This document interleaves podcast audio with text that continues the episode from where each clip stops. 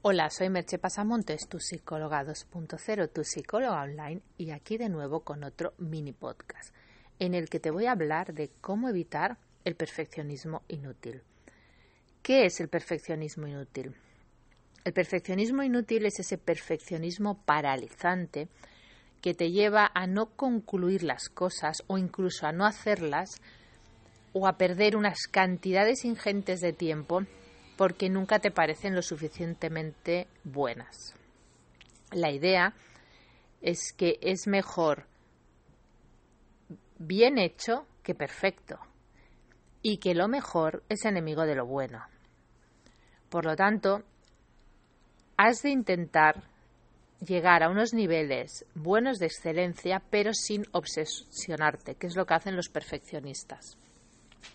¿Cómo se puede hacer eso? Aplicando el principio de Pareto del 80-20 o del 20-80.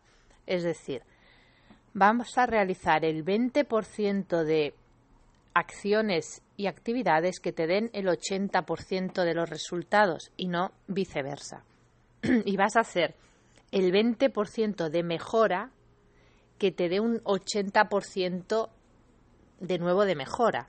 Es decir, vas a invertir el 20% de esfuerzo, perdón, que te dé un 80% de mejora y no hacer lo que muchas veces se hace, que es un 80% de esfuerzo para un 20% de mejora. Tú me puedes decir, ostras, es que un 20% de mejora es mucho. Sí, ok, es mucho, pero ¿a partir de qué nivel?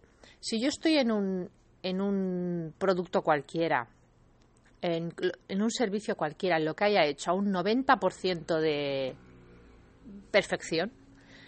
Y para subir un 2%, un 3%, bueno, para subir ese, ese, ese, ese 100% tengo que invertir un 80% de esfuerzo, posiblemente no me traiga cuenta, porque el, el, el, esa diferencia va a ser muy pequeña. No soy Nadia Comaneci compitiendo en unas Olimpiadas en la que quiero sacar todo dieces. Por lo tanto, va a ser más efectivo es quedarme en ese 90% de excelencia. Ahora me puedes decir, ostras, pero si lo que siempre se dice es que lleguemos al 100% de excelencia. Sí, si lo consigues con ese 20%, o sea, si para subir ese 20% que me falta, ese 10% que me falta del 90 al 100, tengo que hacer un 20% de esfuerzo, ok, hazlo. Pero si tengo que hacer un 80%, no. Porque con ese 60% que te sobra, puedes hacer otra cosa lo entiendes, puedes hacer otra cosa y a lo mejor esa otra cosa también hacerla un 90% de, de, de excelencia. Por lo tanto, encarrila bien tus esfuerzos porque el esfuerzo es limitado y el tiempo es limitado. Te dejo con esta idea que posiblemente sea bastante discutible. Si quieres, la discutimos en los comentarios o me dices lo que quieras. grabo otro mini podcast y espero que me escuches en el próximo mini podcast. Bye bye.